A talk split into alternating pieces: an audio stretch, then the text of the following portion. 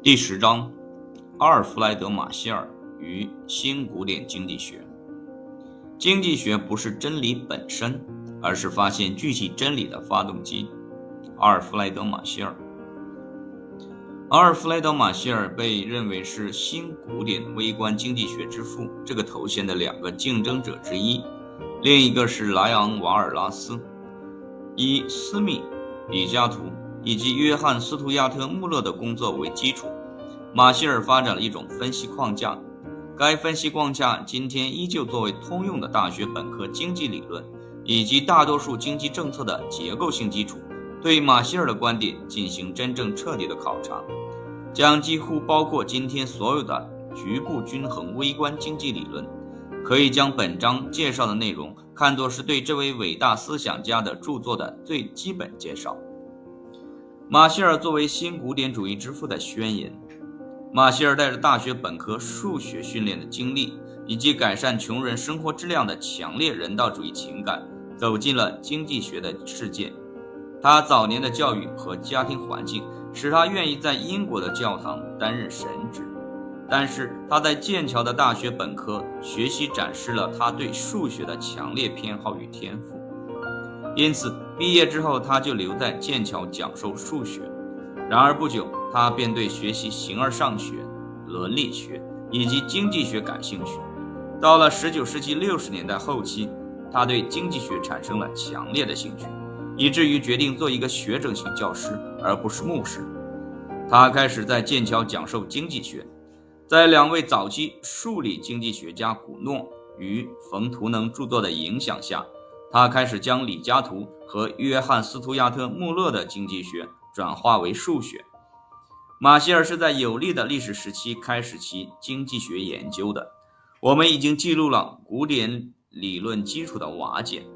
马歇尔的人口学说主张实际工资将随着人口的增加而下降，但是英国的经济史持续表明实际情况与此相反。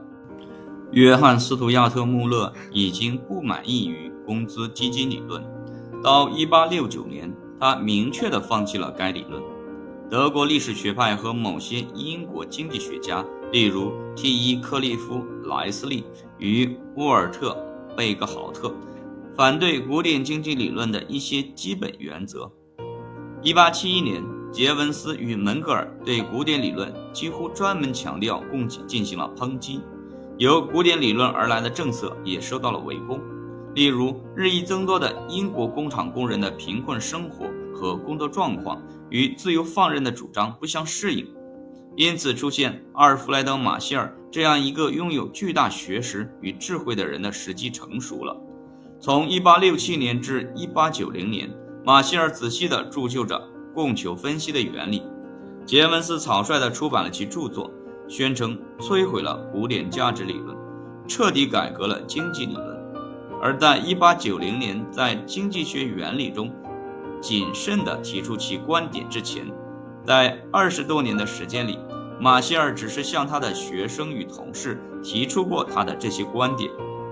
正如凯恩斯恰当描述的那样，杰文斯看到湖中的水沸腾了，像个孩子似的欢呼起来。马歇尔也看到湖水沸腾了，却悄悄坐下来造了一台发动机。马歇尔见到的分析发动机，既反映了他的个性，也反映了养育他的环境。他早年的宗教信仰，后来显示为成熟的人道主义，引发了他对穷人的深切关心，也使他乐观地确信经济研究能够提供改善整个社会福利的方法。他的学识使他熟悉那些历史导向的经济学家们的抨击。这些经济学家反对如下观点：即经济理论是一种适用于所有时间和地点的绝对真理的主体。1885年，在当选剑桥教授的一次就职演讲中，马歇尔谈到了这一批评。就经济学说能够独自宣称具有普遍性这一点来说，并没有什么教条。它不是具体真理的主体，而是发现具体真理的发动机。马歇尔试图将他早期的数学训练与他的历史学背景结合起来，建造一台适于变化时代的发动机。然而，由于意识到约翰·斯图亚特·穆勒1848年得出的价值理论是完全的这一结论的草率性，马歇尔预见到，随着新理论的不断出现，以适应不断变化的社会，他自己对经济学的贡献将变得陈旧。他也明白，杰文斯因为用一种价值完全取决于需求的理论替代古典生产成本价值理论。而拥有独创和被信任的权利。虽然马歇尔希望他自己的观点可能既是原创的，也是持久的，但是他最希望的是能够被理解，不仅被他的经济学家同事们，而且遍被社会，尤其是那些做生意的人所理解。因此，尽管到1870年他已经开始设计出其理论的基本数学结构，并在稍后发展了用图表说明。供求分析的基本方法。然而，在1890年之前，他并没有实际公布他的发现。当时，他仅在脚注和附录中使用了数学与图表。马歇尔这位前所未有的集理论家、人道主义者、数学家以及历史学家于一身的人，试图为他所处时代对方法论的争论指明道路。同时，用边际主义者的新工具调和古典分析的最佳之处，以此来解释价格的决定力量与资源的配置。尽管在经济理论的发展中，马歇尔是一位杰出的人物，然而他对理论上和方法上的问题拒绝采取严格的立场，这给随后的几代经济学家造成了很多麻烦。为了得出折中的看法，他有时显得含糊和优柔寡断。他似乎经常在说：“那得看情况。”李嘉图是正确的，但也是错误的。抽象的理论是有益的，也是有害的。历史的方法是有帮助的，但理论也是必须的。从一种观点来看，支付给生产要素的报酬是决定价格的因素；但从另一种观点来看，它又是价格被决定的因素。一些读者将这种关于理论。与方法问题的机动性视为真正智慧的标志，但是，一些读者，尤其是比较抽象化的数理经济学家，恼怒于他们所认为的马歇尔经济学中优柔寡断的部分。不过，他的风格引发了大量著作，这些著作都试图揭开马歇尔的真正用意是什么。尽管一百多年以前，马歇尔为经济思想做出了他的贡献。但是他仍然吸引着很多经济思想史学家们的注意力。我们特别建议熟读格罗尼维根1995年出版的关于马歇尔的优秀传记《经济学的范围》。马歇尔的经济学原理第一篇第一章以一个宽泛而灵活的对经济学的定义开始。政治经济学或经济学是对人类日常生活的研究。它考察个人和社会行为中与获得和使用物质财富密切相关的部分。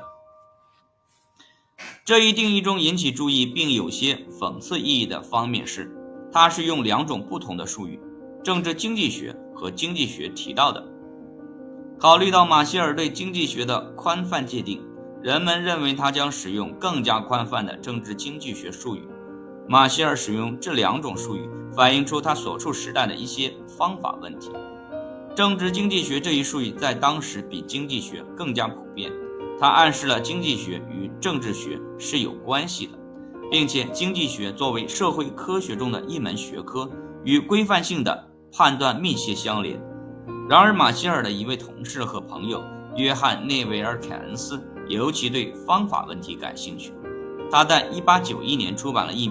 本名为《政治经济学的范围与方法》的书，其中清楚地区分了经济学的三个分支：实证经济学，它包括经济学的科学分支；规范经济学，它考虑社会的目标应当是什么；以及经济学艺术，它使实证科学分支的见解与规范分支所决定的目标相联系。约翰内维尔凯恩斯声称。在实证分支的讨论中，经济学与经济科学的术语要更好于政治经济学，原因在于这些名称强调了经济学的科学特征。与李嘉图和约翰·斯图亚特·穆勒不同，马歇尔选择将他的著作称作《经济学原理》，而不是《政治经济学原理》，并且最终停止使用“政治经济学”这一术语，而赞同“经济学”这一术语。就他选择“经济学”这一术语来说，具有讽刺意味的是，他比几乎任何一个同时代的人都更多的实践了经济学艺术。而不是经济学科学，它聚焦于实用的理论，对纯粹的经济学科学并不感兴趣。这种变化有两种可能的理由：第一种可能是马歇尔希望他的方法与政治经济学的方法有所不同；第二种可能是马歇尔试图在他所任教的剑桥为经济学赢得独立研究领域的认同，而政治经济学这一术语。暗示着不同领域之间的交叠，这不利于他的目的。这一定义另一个引人注意的方面是它的宽泛程度与灵活性。一些人可能会说它的优柔寡断。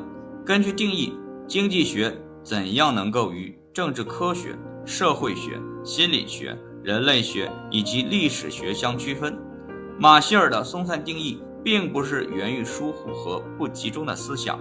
而是来自于一种有意识的不情愿，即不情愿明显地把经济学从其他社会科学中分离开来。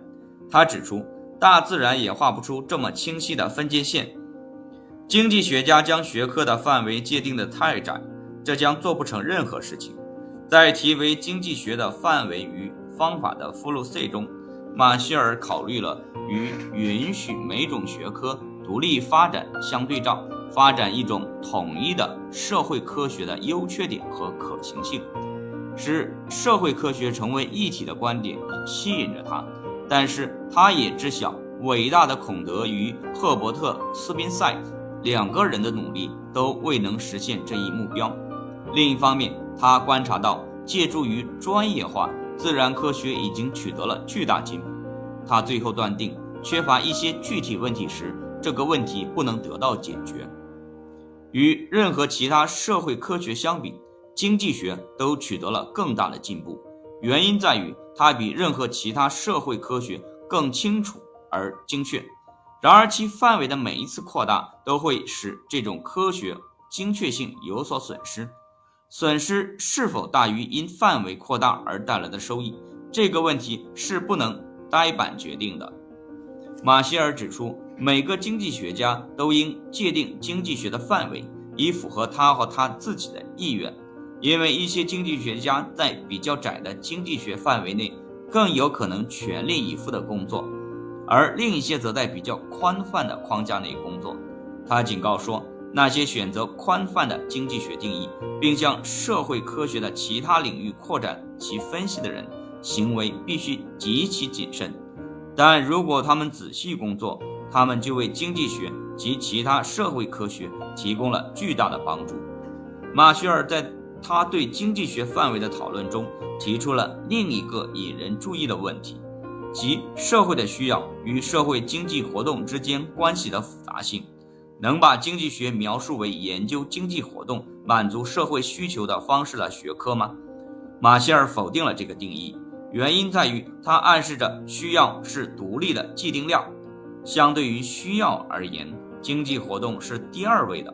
在《经济学原理》第三篇第二章对活动与需求之间关系的论述中，马歇尔试图纠正他认为不正确的结论。这一结论是由杰文斯和门格尔以及他们的前辈得出的。他们似乎是消费理论为经济学的科学基础。他在最宽泛的可能的背景下评论需求。与供给的相对重要性，他的观点是：我们的需要并不发生在我们内部，并独立于我们的活动。相反，我们很多需要是我们活动的直接副产品。把这一思想应用于二十一世纪，就是说，将一个养贫式家庭购买一辆小型货车的愿望视为经济分析的起点是错误的。原因是这一需求可能起因于家庭对其社会角色的感知。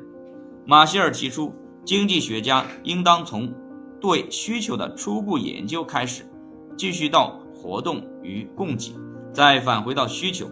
他主张这将使他们能够理解需求与活动之间复杂的相关联系。在经济分析中，如果被迫在需要的最高地位与活动的最高地位之间做出选择的话，马歇尔将会选择活动。这反映出他对强调供给的古典经济学的亲和力，并使他与杰文斯与门格尔形成对照。他们强调需求。因为在研究需要的学问中，很多让人最感兴趣的东西都来自于研究努力与活动的学问，这两者相互补充，少了任何一方，另一方都是不完整的。但是如果这两者中一个超过了另一个，而被称为人类历史的阐释者的话，那么无论是在经济方面还是在其他方面，它都是研究活动的学问。而不是研究需要的学问。马歇尔基于宗教的人道主义关心，使他将消除贫困作为经济学的首要任务。他认为解决这些问题的关键存在于事实中，以及经济学家的理论中。他最大的美梦是他正在建造的分析发动机能够揭示出贫困的原因，并最终识别出如何加以补救。在他对经济理论史进行评论的附录 B 中，他对古典理论家，尤其是李嘉图没有认识到贫困滋生贫困进行了严厉的批评。贫困之所以滋生贫困，是因为穷人没有足够的收入获得能使他们挣得更多的钱的健康与培训。与古典理论家相对照，马歇尔一心一意地相信极大提高劳动阶层福利的可能性。他对经济学范围的讨论，首先显示出他希望对以历史为导向的经济学家的批评进行回应。这些经济学家要求比较宽泛的经济学定义。其次，显示出他希望如何讨论如下问题：即经济学应当作为一门狭窄的抽象学科来发展，还是应当发展成一门统一的社会科学？再次。显示出他希望回答边际效应经济学家的问题。他们坚持认为消费理论应当优先于成本与供给理论。最后显示出他希望对古典经济学家中曾经困扰约翰斯图亚特穆勒的部分提出异议，因为他为消除贫困提供了很小的希望。通常的，马歇尔试图就这些问题提出一些折中的看法，而很少采取清晰的态度。